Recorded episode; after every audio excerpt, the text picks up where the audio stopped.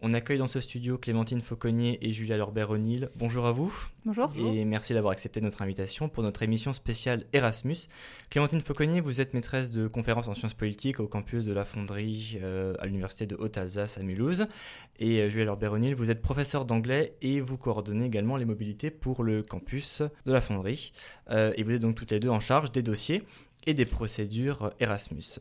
Alors, euh, avant d'aborder plus précisément la euh, déclinaison d'Erasmus pour le campus Fonderie à Mulhouse, euh, j'aimerais vous poser une question à toutes les deux.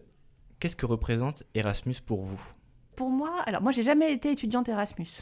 J'ai pas eu l'occasion, j'ai pas eu la, possibilité de bénéficier donc de, ce qui, à mon avis, reste quand même une très grande chance pour les étudiants et une très belle, très belle opportunité. J'ai eu d'autres dispositifs qui m'ont permis de faire des stages linguistiques à l'étranger, mais j'ai pas eu Erasmus.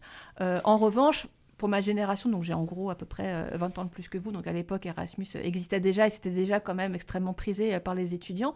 Et donc si je dois faire une, petite euh, référence culturelle, au moment où j'étais étudiante, il y a un film qui a eu beaucoup de succès et dont je me demande toujours en fait si, si vous vous le connaissez, qui est L'Auberge espagnole, qui est un film de Cédric Clapiche. Voilà, mon Dieu. Voilà, et qui donc, et qui donc que je vous conseille quand même, je sais pas si vous considérez qu'il a vieilli ou pas, mais qui raconte en fait, c'est peut-être, je pense, le seul film français en plus qui a eu un grand succès populaire et qui raconte justement l'expérience d'un étudiant français qui part à Barcelone euh, pendant un an et qui a été vraiment le grand film sur Erasmus en fait et qui je pense a donné envie euh, à euh, plein de générations d'étudiants de partir un an et de comprendre ce que c'est que l'expérience à l'étranger pendant un an. Et donc alors ça ressemble un petit peu à une page de publicité, mais je pense que parfois les supports culturels peuvent donner peuvent donner envie si, vous hésitez. Euh, ce que je sais, c'est que là, il y a une série qui va sortir euh, ce printemps, où là, cette fois-ci, c'est votre génération à vous, c'est que la piche va euh, re-réfléchir à ce que représente Erasmus donc, pour votre génération à vous, donc ceux qui ont une vingtaine aujourd'hui, où ça se, passera, ça se passera à Athènes. Voilà, donc moi, j'ai une expérience, je dirais, indirecte d'Erasmus, et je me suis jamais autant intéressée à la question que depuis que je suis ici, puisque, voilà, pour préciser, donc Julia Lorbert-O'Neill, c'est bien sur toute la FSESJ, et moi, ce sont les étudiants de Sciences Po, on y reviendra que je suis euh, co-coordinatrice parce qu'il y a des enjeux particuliers, parce que ce sont, c'est la filière à ce jour où les étudiants sont les plus nombreux à être candidats au départ. Et donc il y a des enjeux particuliers aussi qui se posent pas dans d'autres, euh, pas dans d'autres filières. Et pour vous, qu'est-ce que, qu'est-ce que représente Erasmus? Oui, euh, enfin moi j'ai un lien beaucoup plus personnel avec Erasmus. Donc je suis partie deux fois, enfin une fois en mobilité personnelle, on va dire. J'ai fait six, ans en Écosse et pendant ce temps j'ai fait un Erasmus en France, bizarrement. Et du coup, pour moi, c'est surtout euh, une possibilité de développement personnel euh, énorme. Rien que le fait d'être euh, confronté à une autre culture, une autre manière d'être, de penser, de parler, de réfléchir, enfin, ça nous permet de réaliser tout plein de choses sur nous-mêmes, sur nos pays d'origine, sur nos cultures. ça nous pose des défis particuliers aussi enfin, la gestion de nos émotions, euh, de notre organisation, euh, de notre solitude, euh, de la socialisation. Enfin, c'est très très intéressant. Et je pense qu'on n'en revient pas pareil dans l'idéal. Et je conseillerais vraiment à la plupart des gens, je pense, de faire un temps à l'étranger, que ce soit Erasmus ou autre. Et du coup, maintenant, si on se concentre un petit peu sur les étudiants du campus, donc ici à la EFSESJ, euh, quelles sont les différentes destinations proposées? Est-ce qu'il y a des, différentes destinations selon les formations? Est-ce qu'il y a des, choses un peu spécifiques? Alors, euh, on a euh, une trentaine, quarantaine d'accords selon comment on compte. Et c'est vrai que la plupart de ces accords sont au profit de la filière sciences politiques. Parce que, comme dit, c'est la filière qui demande le plus de partir. par contre, on a d'autres accords pour d'autres filières aussi et des accords qui marchent sur plusieurs filières. Donc euh, c'est pas, pas mal, il y a quand même le choix. C'est-à-dire qu'il y a, des, des, universités qui peuvent accueillir euh, plusieurs formations euh, françaises, comme par exemple de la science politique et de l'histoire, et puis des universités étrangères qui accueillent plus spécifiquement des sciences politiques ou plus spécifiquement des historiens, etc. C'est-à-dire, en fait, ils accueillent peut-être d'autres étudiants d'autres disciplines, mais avec la fonderie, ils ont spécifiquement un accord pour une discipline. Donc, par exemple, si on prend euh, la Hochschule München, ils ont un, accord pour les étudiants en master Mikai. Et, c'est vraiment seulement ça qu'ils font. Alors, euh, quand on regarde, par exemple, Maastricht, euh, ils peuvent recevoir des étudiants de Sciences Po, d'AES, HEG, droit et infocom, en master et en licence. Donc, ça dépend vraiment des accords que nous, on a négociés avec eux et de ce qu'on leur a proposé enfin, de notre côté en fait. Et donc les étudiants qui souhaitent partir à l'étranger choisissent dans une liste qui est prédéfinie en fonction des accords. C'est ça. est-ce qu'il existe, est-ce qu'il y a des exceptions? C'est-à-dire est-ce que des étudiants peuvent faire des démarches à côté pour faire leur propre partenariat ou pas? Est-ce que ça se restreint à une liste et des destinations précises? Oui et non aussi. Donc, euh, d'abord, on peut faire une mobilité individuelle, c'est-à-dire que vous négociez, vous vous inscrivez en Europe, quelque part, vous êtes citoyen européen, c'est votre droit de vous inscrire n'importe où. Euh, vous suivez des cours, vous demandez à l'UHA de vous reconnaître des crédits. L'UHA vous dit oui ou non. Donc ça, c'est une démarche non encadrée, on va dire, euh, individuelle. Si vous voulez faire une mobilité Erasmus, pendant assez longtemps, on a dit, enfin en fait c'était moi qui ai négocié pas mal d'accords dans le temps, et on avait proposé aux étudiants de nous euh, proposer le pays et la fac, et puis moi je les ai approchés pour voir s'ils voulaient faire un partenariat avec nous. Maintenant on a quand même une longue liste de partenariats, et j'ai comme consigne de faire des approches, on va dire, faire des requêtes de partenariat seulement si on pense que ça pourrait être quelque chose de vraiment pérenne qui va intéresser euh, d'autres étudiants par la suite. Donc en gros, si c'est une destination euh, vraiment nouvelle euh, qui va être exploitée pendant des années. En gros, on m'a dit de limiter un peu quand même le nombre de demandes d'accords que je fais, parce que sinon on, on, croule sous la paperasse.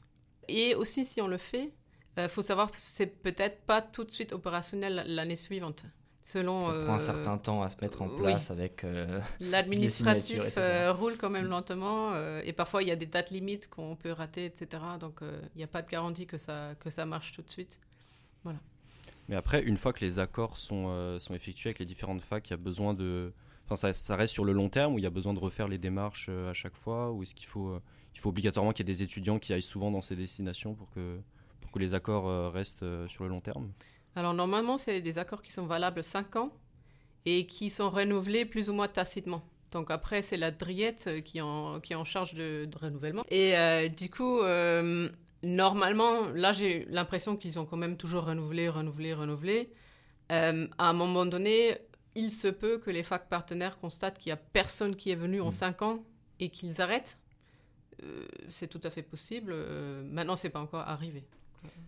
Si, je peux aussi euh, ajouter et, compléter, donc ce qu'il faut retenir, peut-être que c'est pas évident pour euh, euh, les étudiants qui seraient pas allés à la Réunion, voilà, et qui, et qui, seraient complètement, je dirais, neufs sur Erasmus.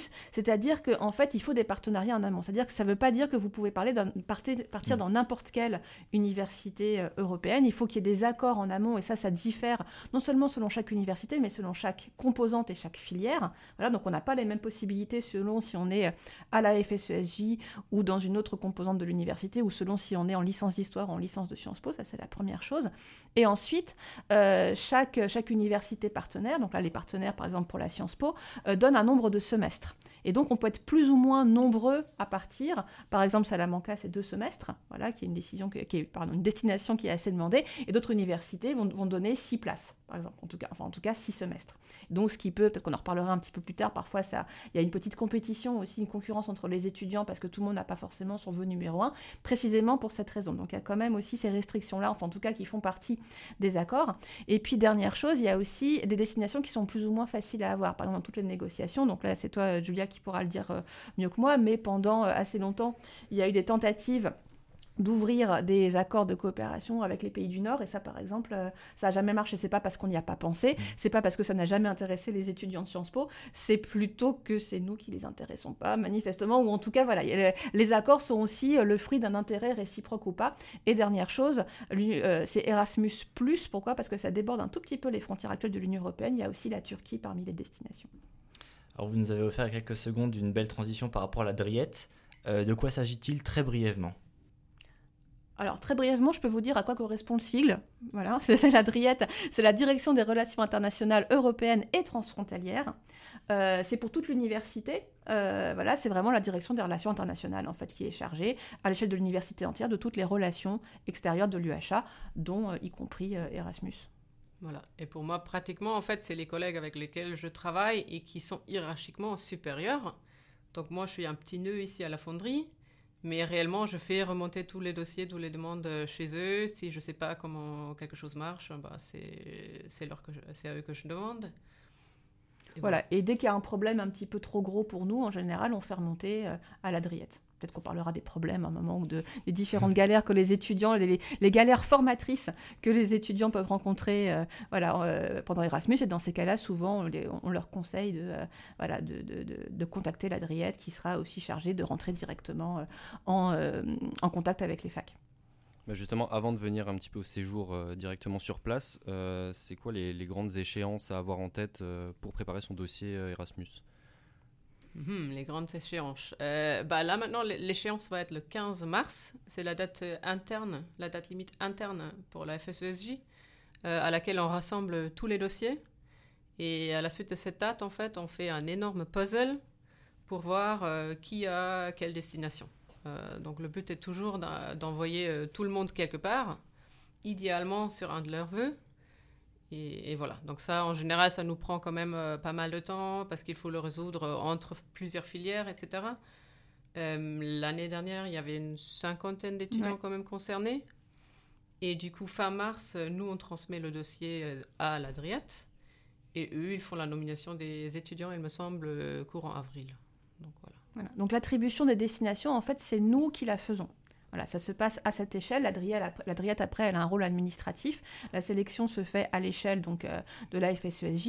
Et il y a donc euh, un statut un tout petit peu particulier pour la filière Sciences Po qui fournit à peu près quoi, 80%, entre 80 et 90% Facilement. voilà, du contingent des, euh, des, étudiants qui partent pour toutes sortes de raisons sur lesquelles on, on, pourra revenir à, l'occasion, mais là qui serait un petit peu longue à exposer. Et donc, l'échéance, donc vous avez un formulaire de candidature. Alors, c'est très très léger en termes administratifs, en tout cas dans un premier donc c'est juste un formulaire où, vous, où les étudiants donnent trois vœux de préférence.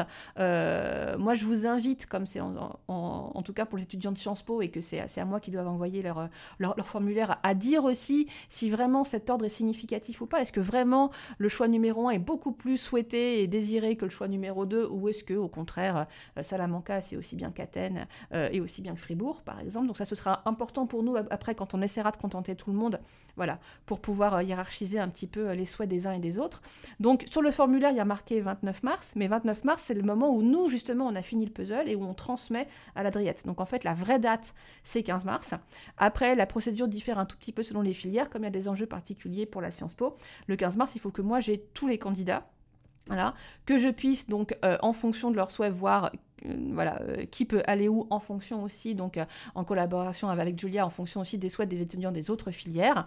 Ça, ça dure à peu près une quinzaine de jours avec parfois des, négociations, des discussions avec les étudiants s'ils sont prêts à lâcher leurs vœux d'eux, mais en échange, ils ont le plaisir de savoir qu'ils permettent à deux autres de leurs camarades de partir. Voilà, donc il y a une espèce de, de, principe aussi, comme disait Julia à, à l'instant, d'essayer de faire partir le plus de gens possible si possible sur leur, euh, sur leur vœu de, sur leur, euh, sur préféré, mais c'est pas forcément euh, toujours évident. Et à l'issue de tout ça, nous on transmet donc à l'Adriette. Et dans ces cas-là, les étudiants ont la confirmation qu'on va bien. Et là, dans ces cas-là, il n'y a, plus de, a plus de suspense, contrairement à un autre programme qui est le BCI, où là, il y a encore toute une sélection après. À partir du moment où l'Adriette dit c'est bon, on vous confirme que vous partez là, là, a priori, il n'y a, plus d'autres problèmes. Et donc, une fois que les, les, les, étudiants sont affectés quelque part, ils doivent ensuite faire d'autres démarches hmm, Alors normalement, c'est les, universités partenaires directes qui les contactent. Et ils peuvent demander euh, des documents, ça diffère un peu selon les, universités. Donc je pense qu'on doit être tous couverts quand même pour le, certificat de santé européen. Donc je ne sais pas si en termes d'assurance de, santé, il y a des choses à ajouter. Euh. Le conseil majeur qu'on a à vous donner, c'est que dès que vous connaissez la situation, euh, l'université où vous allez euh, euh, étudier, dès que vous êtes en contact avec elle, faites les formalités administratives le plus vite possible. Et directement avec. Ouais, parce que c'est vrai que certaines universités, donc il y a eu des petits moments de panique l'année dernière, des universités qui demandent des certificats de langue, mm. on n'était pas forcément en courant en amont, et donc il faut vite bien prouver qu'on a un niveau B2 en anglais. Ça, ça, peut prendre un peu de temps. Certaines, pas toutes, mais certaines minoritaires demandent parfois une transcription des bulletins aussi, donc ça c'est aussi du travail pour nous. Il faut que nous on soit, on soit prévenus à temps pour pouvoir faire les démarches. Chaque université a son calendrier. Donc certains étudiants seront plus ou moins contraints dans le temps pour pouvoir euh, euh, rendre tous les papiers qu'ils ont à rendre. Euh, ça c'est pour toutes les démarches administratives vis-à-vis des facs. Et puis après il y a évidemment tout ce qui concerne le logement, la vie sur place ou pareil. Plus vous vous y prendrez tôt et plus votre arrivée, votre installation sera facile. Voilà. Donc vraiment ne perdez pas de temps. Dès que vous savez où vous allez, préparez au maximum. Et là juste pour ajouter, euh, au niveau des certifications des langues, donc j'ai Athènes, Maastricht, Wroclaw, Prague Metropolitan University qui veulent une attestation du niveau B2. Donc ça peut très bien être une lettre d'un professeur. Et il y a Prague University of New York qui veulent un TOEFL de 72 ou un score Duolingo de 90 plus. Donc ça correspond aussi au B2. Donc ça, jusqu'ici, ce sont les demandes qu'on a eues euh, pour le niveau de langue. Et euh, donc là, on parlait aussi un peu de toutes les, démarches à effectuer. À qui doivent s'adresser les étudiants pour tout ce genre de, de démarches? Donc en fait, ces démarches-là, il faut s'adresser aux universités partenaires parce que ce sont les seuls qui vont pouvoir vous dire euh, comment ça marche avec l'assurance, euh, comment ça marche avec le logement, euh, comment ça marche pour s'inscrire, pour avoir la carte étudiante, etc. ce sont des infos que nous n'avons pas forcément rassemblées ici. Donc tout ce qui concerne le fonctionnement de l'université partenaire, adressez-vous à l'université partenaire. En fait, chaque université a un bureau Erasmus normalement. on trouve assez facilement au mois le mail en ligne et euh, parfois aussi un numéro de téléphone. D'accord. Est-ce qu'il existe des, aménagements, des aides euh, financières ou des organismes qui permettent par exemple de guider les étudiants une fois sur place euh, pour retrouver un logement? Alors il y a des aides financières, il y a des bourses. qui complètent en fait à la bourse Erasmus. Après notre connaissance, mais alors juste me permet de rebondir sur la question précédente, mais qui va être un prolongement de celle-là. C'est-à-dire que comme nous disait Julia à, l'instant, nous après, déjà les, les, destinations sont très diversifiées. Euh, et donc on n'est pas forcément au courant de ce qui est proposé euh, à Bologne, à Milan, euh, etc. En revanche, une source d'information très précieuse pour les étudiants, même pour choisir leur destination et puis après pour s'installer, c'est les générations précédentes qui sont parties. Donc moi, presque systématiquement, quand un étudiant me, pose une question, je lui donne les noms des étudiants qui sont sur place à ce moment-là ou qui sont partis l'année précédente, puisque c'est eux en fait qui ont eu l'expérience et qui savent finalement ce qui va être demandé par la fac, qui sont au courant des conditions de logement. Ils peuvent renseigner euh, au mieux. Euh, voilà, qui sont au courant euh, des aides éventuelles. L'expérience qu'on a, alors on, va citer personne, mais qu'il y a quand même certaines universités où c'est particulièrement chaotique. Il y a beaucoup ah de charme, il y a beaucoup de ah charme par ailleurs, mais où c'est compliqué de rencontrer des interlocuteurs, où il faut changer les cours, donc le learning agreement, c'est-à-dire la liste des cours qu'on va suivre, on doit le changer dix fois pour plein, pour toutes sortes de raisons. Sur ces galères-là, nous on peut compatir, on peut rassurer, mais on peut pas faire beaucoup plus, sauf si vraiment il y a un blocage majeur, et dans ces cas-là, il y aura des rapports officiels, enfin des, relations officielles entre la et l'université concernée. Mais bien souvent, tout le savoir-faire, en fait, et toute l'expérience, c'est les étudiants précédents. Et donc, dans ces cas-là, il faut nous écrire et on donne la liste de ceux qui sont partis, euh, voilà, le semestre ou l'année précédente. Euh, et donc, pour vous répondre, non, sur, sur, les, sur les questions, donc à part, c'est quoi? C'est la bourse Grand Est, en fait, qui permet de, de compléter. Euh, euh, oui, alors les bourses, c'est autre chose. Donc là, on est mm. sur l'orientation pour trouver un logement et tout ça. J'avais deux questions. Ouais, c'est plus l'aspect financier, première partie, donc les bourses. Mm-hmm. donc une de la région et puis d'autres peut-être plus nationales. Et puis s'il existe par exemple un organisme qui, ou un site internet qui permet de répertorier par exemple les logements étudiants dans les villes pour les aider. C'était une à titre informatif si ça existait ou pas Donc d'abord, pour les bourses, oui, il y a des bourses. Donc il y a d'abord euh, ce qui s'appelle la bourse Erasmus ⁇ euh, qui est donnée à chaque étudiant en déplacement Erasmus, euh, selon le niveau de vie dans le pays où il va. Donc en fait, ils ont trois groupes de pays. Euh, par exemple, euh, là où on a 250 euros par mois en général, ça va être euh, la Turquie, la Lituanie, l'Hongrie, là où on se dit le niveau de vie n'est pas très cher. si par exemple on va en Norvège, bon, c'est pas possible pour nous, ce serait 350 euros. Et la plupart des destinations que nous nous offrons, ce serait 300 euros par mois à peu près. donc ça c'est la bourse de base Erasmus ⁇ et maintenant, euh, si on est boursier euh, du CRUS, euh, il y a des, des, bourses qui se rajoutent. Donc, vous avez une allocation qui s'appelle AMI, Aide à la mobilité internationale, qui peut aller jusqu'à 400 euros par mois, mais en fonction du budget disponible et du nombre de demandes. Donc ça, il faut peut-être voir avec la Driette chaque année pour voir exactement, mais c'est autour de 400 euros. On peut aussi ajouter à cela euh, le dispositif d'inclusion Erasmus, qui est destiné euh, pour l'inclusion sociale et l'égalité des chances. Donc, ça peut soit être des personnes en situation de handicap, euh, des habitants, d'un quartier prioritaire ou, des boursiers d'échelon 6 ou 7. Donc, il y, a, plusieurs bourses et suppléments qui se, qui se rajoutent. Le tout est détaillé en fait sur le Moodle. Quand vous, vous regardez, ça s'appelle Info Échange FSESJ. Vous trouvez les infos. donc ça, c'est le côté bourse. Maintenant, pour la bourse Grand Test, elle peut se rajouter malheureusement que pour les étudiants en L3, M1 ou M2. Donc ça, c'est un peu la déception qu'on a eue cette année, c'est que sur le site web, c'est écrit euh, Bac plus 3, mais en fait, il la donne que vraiment euh, aux étudiants en L3. Et il s'agit de 500 euros en une, seule fois, en fait. Donc ça, c'est côté financier. Donc, euh, bon, si on est étudiant lambda, c'est autour de 300 euros par mois qu'il faut compter. si on est boursier, ça peut être très, très intéressant financièrement quand même. tout ce qui est logement, Enfin, il a été d'usage que les étudiants euh, s'organisent. Donc euh, même de mon temps, bah, c'était vraiment aux étudiants, et ça fait partie de l'expérience d'ailleurs, d'être indépendant et autonome et de se lancer et de trouver euh, un logement dans un autre pays dont on ne parle pas la langue peut-être. Donc ça fait partie du fun. bien sûr, bah, voilà, il faut demander déjà aux étudiants qui étaient, qui étaient sur place avant. Euh, parfois, les universités proposent des logements euh, du CRUS ou de l'équivalent du CRUS, mais pas toujours.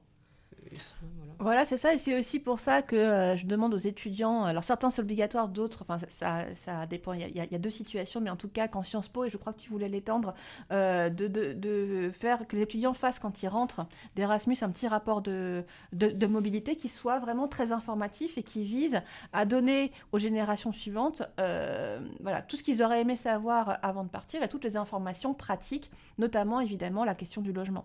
sur la question du logement, il y a plusieurs choses à prendre en compte, je dirais même en amont sur le choix de la destination. C'est évidemment le coût de la vie, on, l'a un peu évoqué là par exemple pour Bologne avec euh, l'inflation, on a eu euh, une petite crise à gérer euh, en début d'année, on a redistribué les étudiants qui devaient partir pour Bologne vers d'autres destinations parce qu'en fait ils n'auraient pas pu simplement financièrement, euh, euh, comment dire, assumer le coût d'un logement euh, dans la ville. Donc c'est la première chose. La deuxième chose aussi, c'est de se renseigner au maximum, puisque une université peut être sur plusieurs campus. Et donc parfois, il y a des mauvaises surprises d'étudiants qui se retrouvent avec des logements qui sont à 20 km. Voilà, alors 20 km, que j'exagère un tout petit peu, mais et encore, parfois. Et donc ça, il faut faire très attention à tout ça. Et ça, pareil, c'est des informations que nous, on n'a pas. Donc évidemment que ça fait partie, je dirais, du contrat Erasmus c'est-à-dire de vous apprendre non seulement à étudier ailleurs, mais à vivre ailleurs et donc de vous débrouiller avec tout ça. Mais parmi cet apprentissage, eh bien, vous ferez l'expérience qu'en fait, vous avez énorme... le, bouche à oreille joue un rôle très important et que plus vous avez des informations de ceux qui sont passés euh, par là juste avant vous, ou, qui sont en tout cas dans la même situation au même moment et avec qui vous pouvez euh, euh, collaborer, mieux ça se passera. Et aussi, outre euh, donc, tout ce qui est administratif, euh, le fait d'aller vivre euh, sur place, je sais qu'il y a aussi un, autre aspect qui fait un petit peu peur parfois aux étudiants, c'est de savoir comment ça se passe la notation à la fin d'un semestre, comment on valide un semestre en Erasmus en fait. Alors, sur la notation, donc là je parle de ce que je connais, c'est-à-dire de la science po, il y a peut-être des compléments pour les autres disciplines. Alors, je vais, je vais, je vais, je vais vous faire un grand 1 général et puis un grand 2 sur quelques cas particuliers qui vont partir entrer en contradiction avec ce que je dis dans le grand 1. En général, le traumatisme, c'est plutôt au retour. Euh, pourquoi? Parce que la France fait partie des pays qui notent le plus sévèrement.